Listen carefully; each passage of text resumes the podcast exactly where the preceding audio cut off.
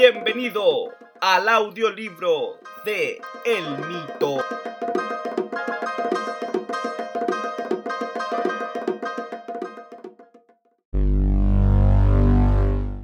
Capítulo 4. El Testamento. Providencia, Santiago de Chile. Una hora antes.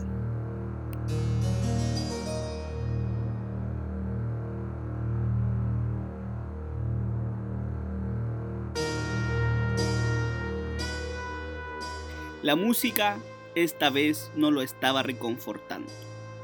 Lo había revisado varias veces. Revisarlo una vez más no tenía sentido. De las opciones más descabelladas y retorcidas, el hombre no se esperaba la que había sucedido por fin. El testamento de Augusto León Edwards había terminado por sacar de sus cabales al grupo que él le estaba representando. Miró una vez más al hombre del traje, que ya no podía sudar más, ni mucho menos mantener su espalda contra el respaldo de la silla a la cual estaba amarrado.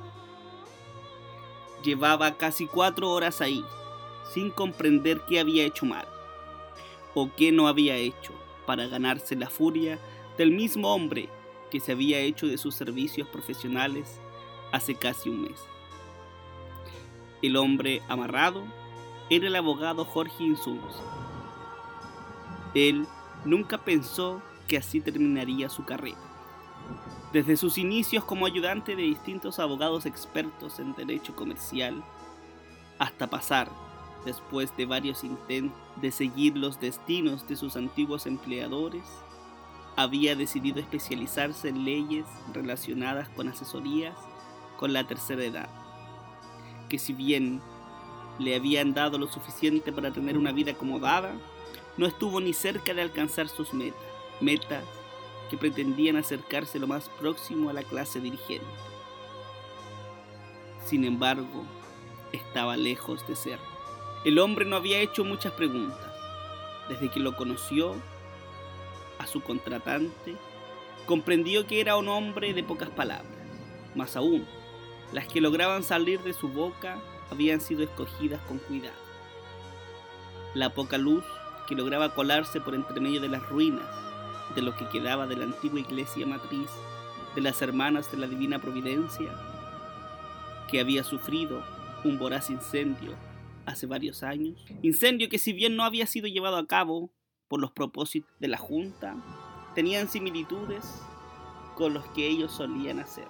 Era difícil que ese lugar pudiese llegar a ser parte de los proyectos de especulación inmobiliaria, ya que era un importante activo cercano a la Junta, que entre otras cosas se había transformado en uno de los recodos de los sectores más puristas del catolicismo santiaguino, que había logrado tener autorización para celebrar el culto en latín, ahora incluso en ruinas, servía como perfecta escena para lograr comprender los pasos que debía llevar a efecto desde ahora en adelante. Debía centrarse en el nieto. Sabía que adquiriría importancia, pero nada tan protagónico como había imaginado. Pero el viejo lo había condenado. Lo puso en primera línea y tal como lo había informado el ya doblegado abogado, sin estar informado de lo que sucedía alrededor.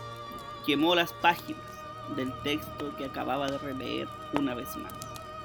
El testamento del viejo no tenía más de seis páginas, en las cuales repartió sus pertenencias más conocidas entre distintas organizaciones no gubernamentales que compartían sus líneas de pensamiento, lo cual era esperable, pero no lo que venía más adelante.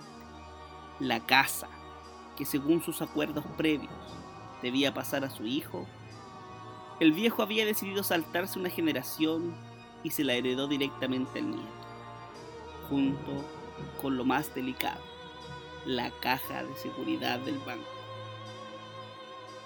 No lograba entender el proceder del viejo. Estaba seguro de que el nieto no sabía nada.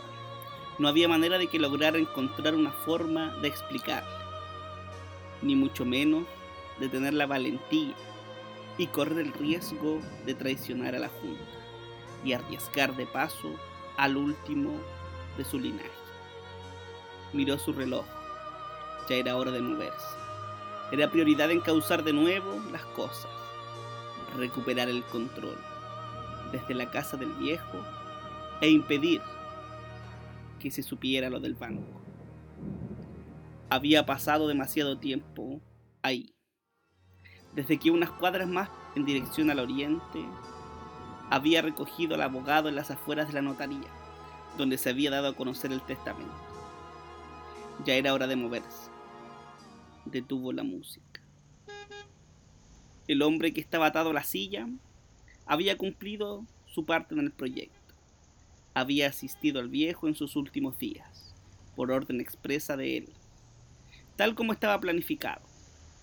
Pero el viejo, en algún momento, se había salido por completo de sus planes. El error del abogado fue no descubrir. Y aún no sabía si el hombre de leyes sabía lo que en verdad estaba en juego. Pero después de su intercambio de palabras en ese lugar, era otro cabo suelto, que no podía volver a hablar, por lo que se quitó su bufanda del cuello y suavemente la deslizó por el cuello del abogado, hasta que adoptó la fuerza necesaria para tirar del cuello de la víctima y estrujarlo, hasta que las pocas energías del ya derrotado hombre no resistieron más. Luego hizo una breve llamada. Salió del lugar y al enfrentar el exterior miró hacia el frente y sus anteojos reflejaron el sol y dieron ese característico color carmesí.